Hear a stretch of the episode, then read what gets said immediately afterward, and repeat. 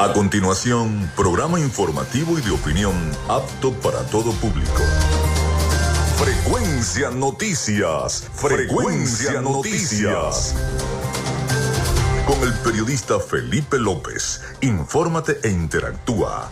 Ya comienza Frecuencia Noticias por Fe y Alegría 88.1 FM con todas las voces.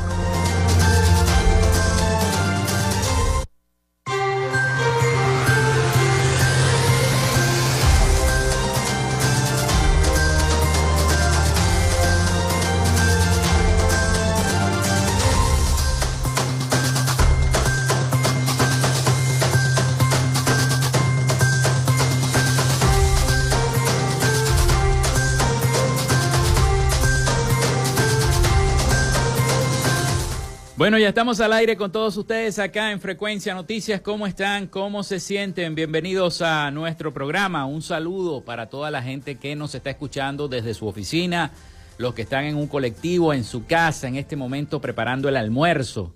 Así que saludos a todos, sobre todo a las amas de casa, ¿no? Que ya están preparando el almuerzo. Bien, les saluda Felipe López, mi certificado el 28108, mi número del Colegio Nacional de Periodistas el 10571.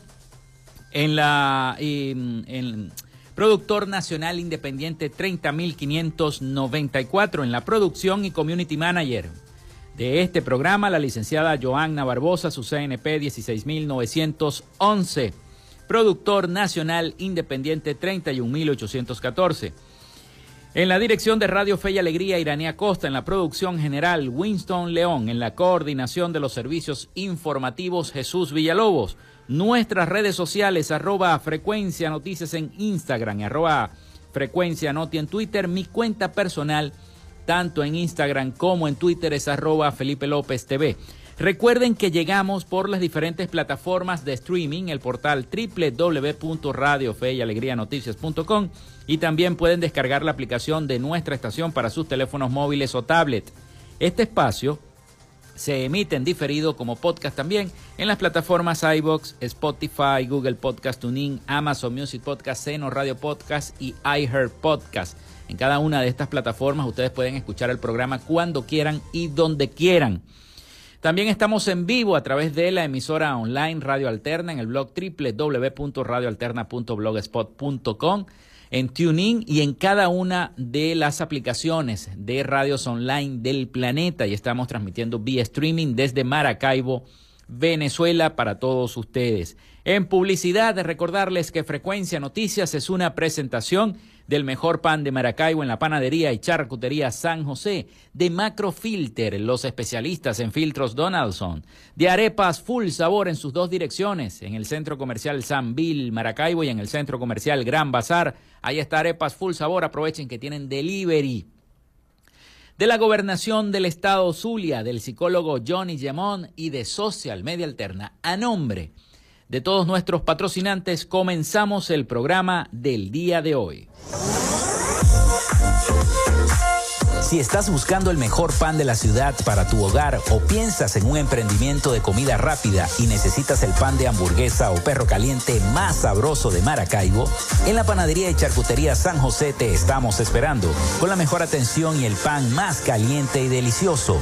Tenemos para ti el pan francés, dulce, campesino, andino, el pan relleno de guayaba, las lambadas y las sabrosas quesadillas. También tenemos pastelería Estamos ubicados en el sector panamericano, avenida 83 con calle 69, finalizando la tercera etapa de la urbanización La Victoria. Para pedidos, comunícate al 0414-658-2768.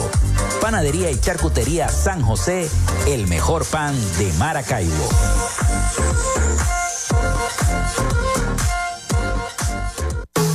En Macrofilter nos dedicamos a la venta de filtros y lubricantes para camiones, maquinaria industrial, agroindustrial y automotriz con marcas nacionales e internacionales, tales como Donaldson, Fleetwood y Baldwin. Macrofilter abastece al sector transporte en el Zulia y a lo largo del territorio nacional, además de brindarle una excelente atención y precios especiales para empresas y distribuidores. Estamos ubicados en la avenida 50, sector Sierra Maestra, a pocos metros del antiguo carro chocado.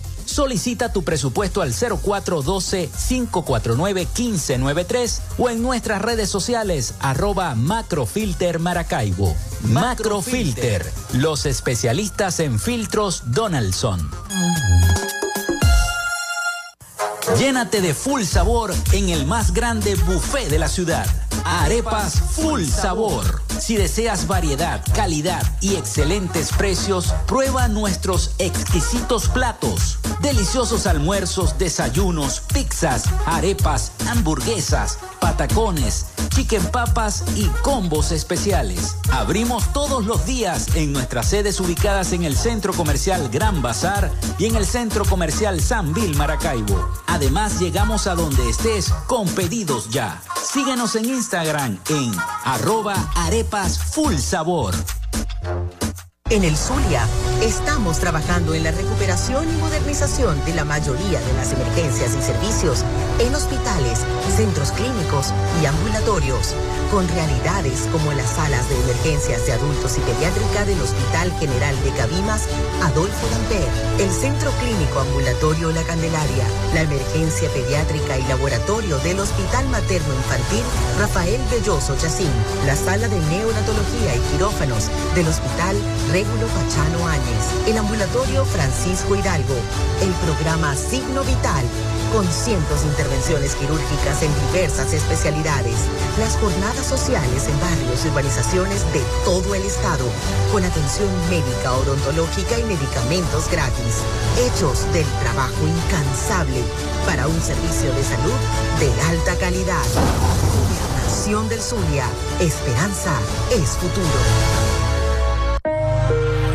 Salud mental es una prioridad. El psicólogo Johnny Gemont te acompaña donde estés para facilitarte los distintos métodos de crecimiento personal, dominio de las emociones, manejo del estrés o la implementación de técnicas terapéuticas. Para citas o información, contáctalo vía online por el correo electrónico johnnygemontzambrano.gmail.com o por mensaje directo en sus redes sociales arroba sic.gemont. Gracias a la gente de Social Media Alterna hacemos posible la interacción tecnológica en redes. Si estás buscando quien te brinde asesoría o lleve las redes sociales de tu empresa o negocio, es momento de hacer el contacto con Social Media Alterna.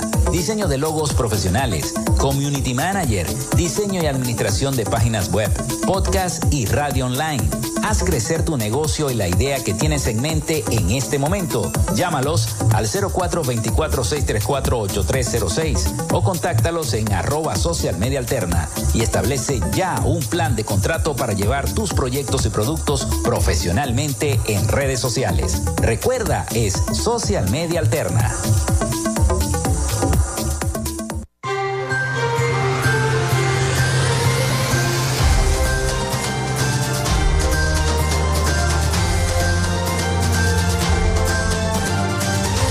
Bueno, los voy a invitar desde ya a que ya comiencen a escribir al 0424-634-8306. 0424-634-8306. Escriban desde ya, recuerden mencionar su nombre y su cédula de identidad. Lo pueden hacer a través de la mensajería de, eh, de texto o de WhatsApp. A ese número nos pueden escribir también a nuestras redes sociales, arroba frecuencia noticias en Instagram y arroba frecuencia noti en Twitter. Hoy tendremos un programa informativo, estaremos dedicando todo el espacio hasta las 12 del mediodía a la información y las noticias y vaya que sí se han generado bastantes noticias en nuestro país de cara al proceso de primaria, el bombardeo que hubo del día de ayer por parte del sector oficialista, por supuesto encabezado por el presidente Nicolás Maduro. Tengo el audio del presidente Nicolás Maduro sobre lo que dijo. También, bueno, eh, eh, eh, Diosdado Cabello también se refirió al tema de la habilitación de María Corina Machado en su programa de todos los miércoles. Bueno, dijo, Estados Unidos puede hacer lo que desee, pero usted no va. Así le dijo el dirigente del PSV Cabello, quien desafía a María Corina Machado pese a las amenazas. También habló Capriles. Capriles dijo que nadie ha planteado la posible sustitución por inhabilitaciones políticas de ninguno de los candidatos. Bueno, también de eso estaremos hablando un poco acerca de lo que está ocurriendo en materia política. En Frecuencia Noticias, estas son las efemérides del día. Como siempre le doy las gracias a la gente del acervo histórico del estado Zulia. Por cierto, tiene bastantes, bastantes compromisos de cara al aniversario de la ciudad de Maracaibo. Saludos al profesor Jesús Semprún, eh, porque siempre está consecuente con nosotros enviándonos eh, lo que tiene que ver la historia del Zulia tal día como hoy.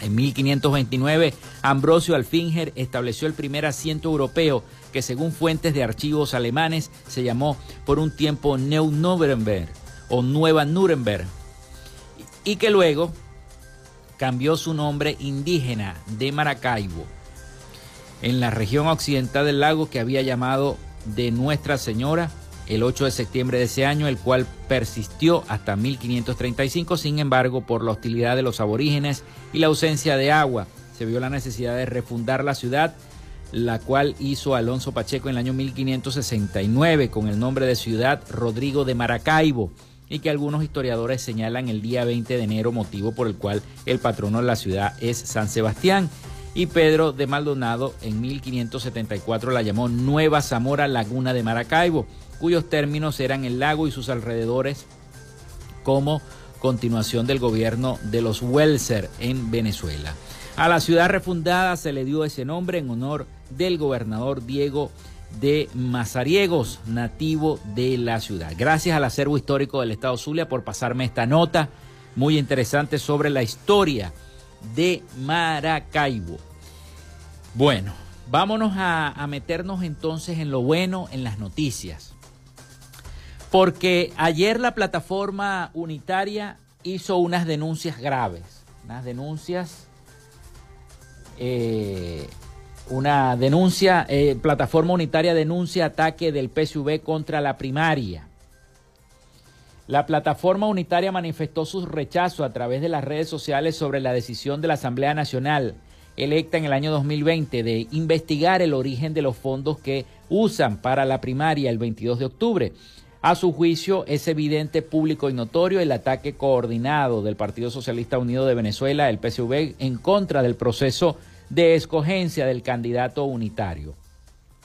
Para la coalición de partidos de un sector de la oposición, cada acción en contra de la primaria ratifica la fortaleza que tiene el llevar a cabo este proceso democrático y los componentes más a consolidar y construir la candidatura unitaria para vencer en las urnas al presidente Nicolás Maduro. La plataforma unitaria insistió en que a pesar de los ataques que puedan recibir, no los apartará de su objetivo de cambio, el cual va a continuar en su defensa hasta que se consolide. Más temprano, el diputado de la Asamblea Nacional del 2020, Julio García Serpa, dijo a la agencia internacional EFE que la Comisión de Política Interior del Parlamento que preside eh, Diosdado Cabello adelanta una investigación para que se conozca el origen de los fondos de la primaria. Serpa, vicepresidente de esa comisión permanente del Parlamento, aseguró que se trata de una investigación que se lleva directamente al capitán, el capitán Diosdado Cabello y que será él quien ofrezca detalles de los resultados en su momento, reseñó eh, los medios de comunicación. Además, en otros portales de noticias este, informaron de la acción eh, constitucional de habeas data que fue introducida en siete estados del país contra la Comisión Nacional de Primarias. O sea, hay una situación bastante eh, delicada porque se están haciendo este tipo de denuncias. Incluso se introduce una acción constitucional contra la Comisión de Primarias. Y esto lo, está haciendo la propia Asamblea Nacional o algunos diputados de la Asamblea Nacional. Mientras tanto, mientras eso ocurre, continúan los preparativos para ah, llevar a cabo este proceso de primarias. Y es que eh, tengo por acá un reporte de nuestros aliados informativos en La Voz de América sobre esos preparativos. La oposición venezolana avanza para establecer unas elecciones primarias accesibles. En medio de cuestionamientos, la Comisión Nacional de Primaria pidió a los ciudadanos que participaran en el proceso para ubicar sus centros de votación a través del enlace oficial creado para tal fin. Así usted puede verificar dónde va a votar en este proceso de primarias del próximo 22 de octubre. Vamos a escuchar entonces este, esta noticia. La Comisión Nacional de Primaria, ente rector de la primaria presidencial de la oposición venezolana, anunció que el enlace buscadorprimaria2023.com quedó habilitado para que los venezolanos dentro y fuera de Venezuela que deseen participar en el proceso previsto para el 22 de octubre puedan ubicar el centro y mesa donde les corresponde votar. Un comunicado del ente rector recuerda que al llevarse a cabo una primaria autogestionada, los centros de votación son lugares facilitados por la sociedad civil que apoyan el ejercicio de derecho ciudadano por lo que no serán los lugares habituales sino centros cercanos. Roberto Abdul, miembro de la comisión de primaria, reiteró que lograron ubicar 3.008 centros de votación y que continúan con el proceso de acreditación y formación de miembros de mesa. Es importante destacar que con ese número de centros de votación y mesas de votación tenemos una cobertura de la totalidad del padrón electoral a nivel nacional. 20.338.166 personas podrán votar en esas 5.133 mesas. Tendremos presencia en el 98,8% de los En tanto, Ismael Pérez Vigil, también miembro de la comisión, detalló que tras actualizar sus datos, casi 400.000 venezolanos podrán participar en el proceso en 30 países. Tenemos 80 ciudades que finalmente van a ser centro de votación. Solamente una ciudad, La Paz, Bolivia, no quedó como centro de votación. Que hay algunas ciudades como Santiago y como Bogotá que tendrán tres centros de votación Distintos sectores, entre ellos altas personalidades del gobierno, cuestionan que la comisión de primaria haya utilizado el registro electoral para crear el buscador. Sin embargo, se trata de una data pública. Carolina Alcalde, Voz de América, Caracas.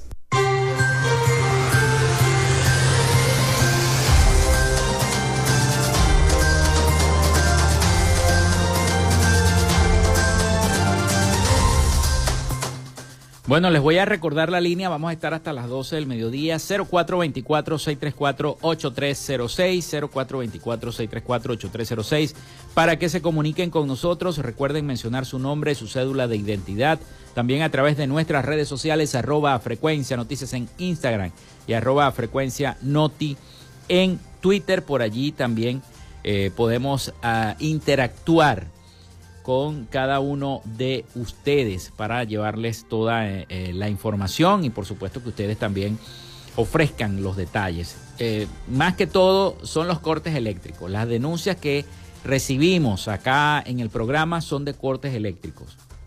Los maravinos ya estamos agotados, estamos cansados de vivir esto diariamente, porque es diario. Diariamente cortan la electricidad, a veces en algunas zonas de Maracaibo hasta dos veces al día. Una situación que se viene repitiendo. Mucha gente ayer viendo el partido decía, Dios mío, que no se me vaya la luz para terminar de ver el juego, ¿no? De Venezuela y Colombia, que lamentablemente este, Venezuela salió derrotada del partido, pero bueno, es el primer partido, así que no se preocupen por eso, todavía faltan dos años de eliminatoria y estoy seguro que la selección podrá recuperar ese, ese partido que se perdió por la mínima. No hablemos de una goleada, fue por la mínima frente a la selección de Colombia, que yo creo que sí se le pudo hacer un mejor partido, inclusive hubiese, hubiese sido un empate, quizá, ese, ese partido. Hubo mucha discordia, mucha, mucha pelea en redes sociales por esa, esa situación eh, que este, está ocurriendo con Venezuela y Colombia por el partido, como siempre ocurre, que si es clásico, que si no es clásico, bueno, en fin. Ya pasó, ahora Venezuela se tiene que enfocar en el partido del próximo martes frente a Paraguay. Y eso es lo importante, ganarle aquí en casa. Los partidos locales son fundamentales para la Vinotinto. Bueno, sacando a Argentina y a Brasil, que sabemos el poderío que tiene eh, las dos selecciones, tanto la campeona del mundo como la selección canariña. Bueno, y efectivamente, de lo que les estaba comentando, introducen acción constitucional contra la comisión de primaria. Una acción constitucional de habeas data se introdujo en siete estados en contra de la Comisión Nacional de Primaria por divulgación de datos personales de votantes, luego de darse a conocer el registro de participación para la elección del 22 de octubre. Es una situación que, o sea, la oposición no puede hacer nada, la oposición no puede hacer nada, ni hacer una elección, ni escoger un candidato, porque mm, siempre hay una tranca, siempre va a haber una tranca. Si no es una inhabilitación, va a haber un recurso constitucional para detener la acción de el ejercicio que tengan que hacer los ciudadanos para emitir el voto y entonces concretar la unidad de la plataforma y, de los sectores opositores. Es una situación que, si uno lo cuenta, esto parece una novela, ¿no? esta situación política que atraviesa Venezuela, pero así es, así es lo que está ocurriendo. Vámonos a la pausa, vamos a la pausa y ya venimos entonces con más información para todos ustedes acá en Frecuencia Noticias. Ya regresamos con más de Frecuencia Noticias por Fe y Alegría 88.1 FM con todas las voces.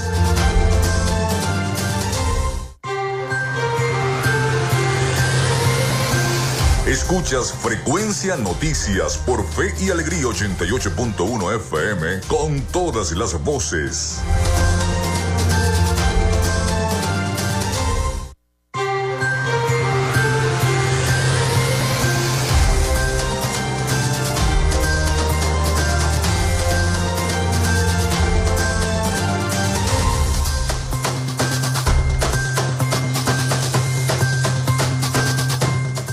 Bueno, muchísimas gracias por la sintonía a todas las personas que están reportando la sintonía a través del 0424-634-8306 y a través de nuestras redes sociales, arroba frecuencia noticias en Instagram y arroba frecuencia noti en Twitter. Gracias entonces por la sintonía este viernes 8 de septiembre del año 2023.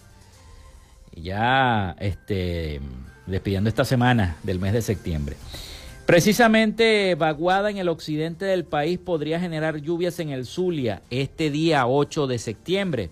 Se estima que la actividad eléctrica junto a las precipitaciones sigan en la entidad zuliana. El huracán Major Lee influye indirectamente sobre las lloviznas dentro del territorio nacional, el huracán ese que está pasando por las costas ya cerca de Estados Unidos. Eh, prevén que al menos 12 regiones se vean afectadas por el pronóstico. Prácticamente son coletazos de este huracán. Tras el fuerte, la fuerte ventisca con precipitaciones presentada el día de ayer en la ciudad de Maracaibo, eh, Luis Vargas, el meteorólogo, prevé que para este viernes 8 de septiembre siga la actividad tormentosa influida por un par de vaguadas, las cuales inciden sobre el centro y el occidente del país sin embargo, acotó que dicho pronóstico también se debe al cambio de flujo zonal de los vientos, junto a la humedad producida por el huracán Major Lee, el cual repercute indirectamente sobre todo el territorio nacional.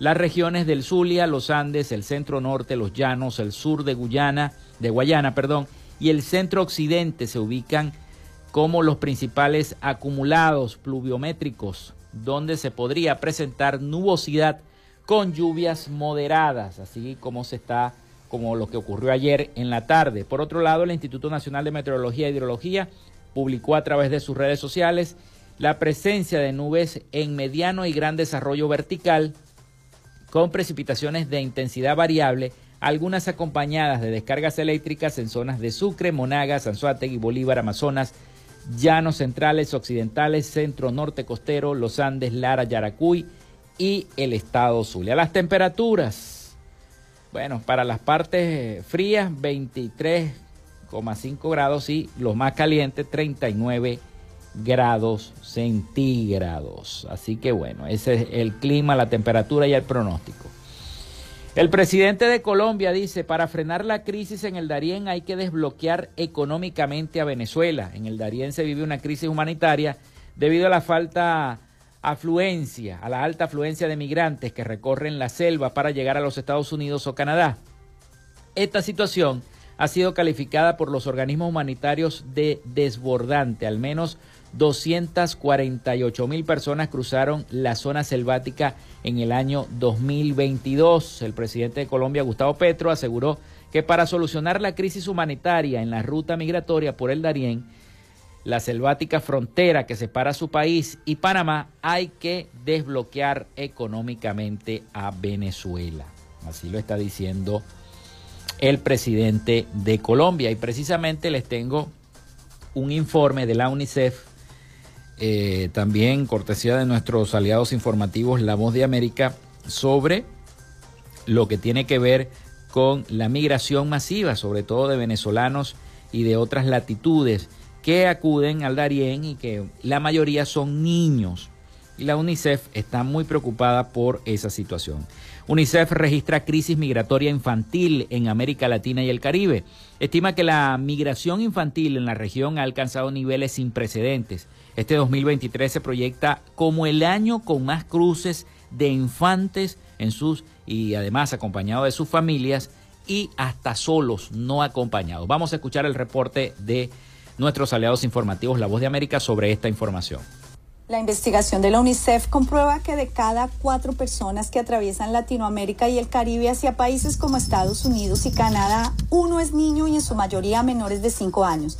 En tan solo en la selva del Darién en 2022 se contabilizaron 40.000 infantes que migraron de manera irregular y en los primeros seis meses de 2023 se produce ya esa misma cifra, lo que convierte a este año en el periodo con más cruces infantiles en el hemisferio. No estamos hablando de una migración fronteriza entre dos países, no estamos hablando de familias con niños que cruzan una frontera de un país a otro, estamos hablando de un, un viaje casi en todo el continente, a veces desde Chile hasta Estados Unidos, con niños, muchos de, edad muy temprana. Los principales flujos de migración infantil se concentran a través de Centroamérica y México y en el movimiento de haitianos desde Haití y entre otros países de la región. En América del Sur el país que más migración registra es Venezuela y con 42% de ese flujo se corresponde con niños. Le siguen naciones como Cuba, Nicaragua, Bolivia, Chile, Ecuador y Perú. Para Cintia Álvarez, directora de la ONG Freedom Fighters Nicaragua, el problema de una migración desmedida debe ser atendida en cada uno de los países de origen. Las políticas de, estos, de todos estos países de Sudamérica no están funcionando y están obligando por el hambre, por la crisis eh, sociopolítica que se tiene, por las represiones que hay en muchos países como estos ya, donde están persiguiendo eh, a las personas por tener una opinión diferente bueno, son problemas muy sustanciales de cada país. Cada uno tiene que controlar su propia inmigración. Al mismo tiempo, también aumentó el número de niños refugiados y migrantes detenidos en la frontera sur de Estados Unidos. Su Oficina de Aduanas y Protección Fronteriza registró más de 149 mil niños en el año fiscal 2021 y más de 155 mil en 2022. Este 2023 van más de 83 mil menores en los primeros siete meses del año fiscal 2023. Sin embargo, la activista Patricia Andrade cuestiona el informe no ahonda el verdadero problema que existe con los niños migrantes. Por ejemplo, algo que me pareció gravísimo fue la ausencia de una palabra clave que es el tráfico de niños que en este momento se ha incrementado en una forma realmente o sea, muy alta. El informe advierte sobre los efectos de la repatriación de estos migrantes, pues cuando los niños y las familias son devueltos a sus países de origen, pueden enfrentar condiciones de estigmatización y exclusión social y económica. Ángela González, Voz de América, Nueva York.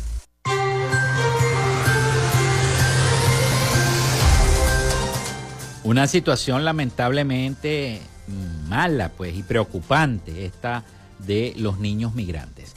Bueno, vámonos a Miami porque ya está preparado nuestro corresponsal Rafael Gutiérrez Mejías con la información internacional y su segmento de Latinoamérica. Así que bueno, le vamos a dar el pase entonces a Rafael con toda esa información. Latinoamérica.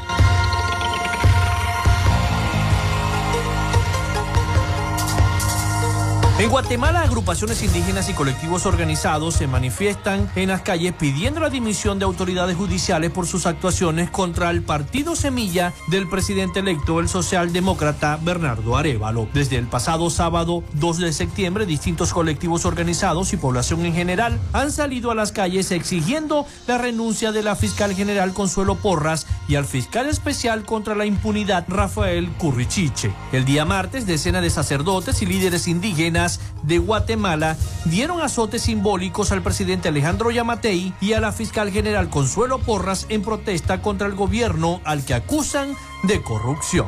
En Brasil, un juez del Supremo Tribunal Federal calificó esta semana la condena de prisión del presidente Lula de uno de los mayores errores judiciales de la historia del país y procedió a anular como prueba las confesiones de los directivos de Odebrecht obtenidas durante la investigación del lavajato. José Antonio Díaz Tófilo, nombrado como miembro del Supremo Tribunal Federal por el propio presidente Lula da Silva, decidió el día miércoles que las confesiones de dirigentes de Odebrecht que se consiguieron mediante un acuerdo de colaboración en el año 2017 ya no serán utilizables en ninguna jurisdicción, incluso en proceso fuera de Brasil. Un fallo que tendrá diversos efectos según el politólogo Rafael Cortés de la consultoría brasileña Tendencias y dice que hay en Brasil un debate acerca de la calidad de las pruebas que hicieron para una operación Lavajato, especialmente después de una divulgación de mensajes entre la Fiscalía y el juez Sergio Moro. El sistema de Naciones Unidas en Perú comunicó que se encuentra preocupado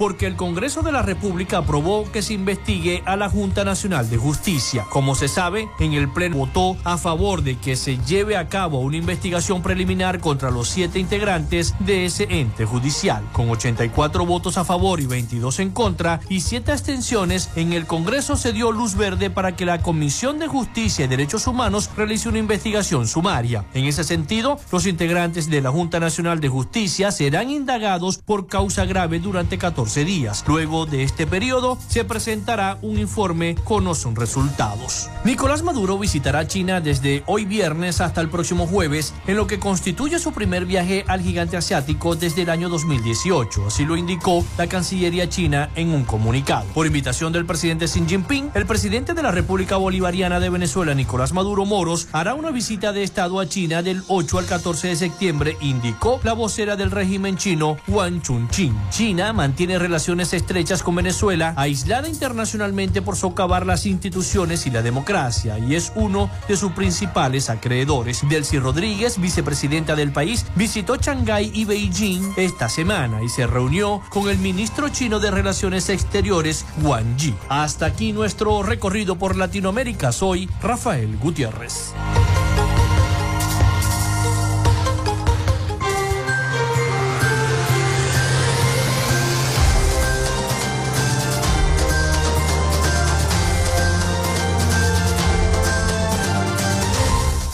Muchísimas gracias a nuestro corresponsal Rafael Gutiérrez Mejías con toda la información de Latinoamérica en ese segmento para nuestro programa Frecuencia Noticias. Bueno, ya estamos llegando casi al final de este segmento más, todos los que nos robó el, el, corte eléctrico que hubo acá en la emisora, pero les quiero informar que la ONG Utopics contabiliza 121 feminicidios en los primeros siete meses de este año 2023. La fundadora del, del, monitor de feminicidios, Aimé Zambrano, destacó que se observó una disminución con relación a las cifras del año 2020 y 2021. Resaltó que la delincuencia y las actividades de organizaciones criminales pueden acentuar el índice. Denuncia la escasez de las campañas de prevención, la falta de atención en sistemas de, de denuncia y el acompañamiento a las víctimas de violencia de género también.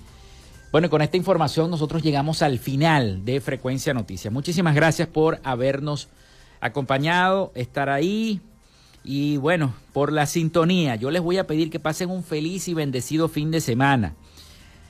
Y antes de despedirme, les quiero decir que bueno, que quieran a Maracaibo. Hoy es día de Maracaibo, a disfrutar de nuestra ciudad, a pesar de todo lo malo, de los cortes eléctricos, de la falta de agua y de todo. Hoy es día de Maracaibo y hay que darle gracias a Dios y a la chinita. Cuídense mucho. Laboramos para todos ustedes en la producción y community manager Joana Barbosa con su CNP 16911, en la dirección de Radio Fe y Alegría Irania Costa, en la producción general Winston León en la coordinación de los servicios informativos Jesús Villalobos y en el control técnico y conducción ¿Quién les habló? Felipe López, mi CNP, el 10571, mi certificado de locución, el 28108, mi número de productor nacional independiente, 30594. Pasen todos un feliz y bendecido fin de semana. Cuídense mucho.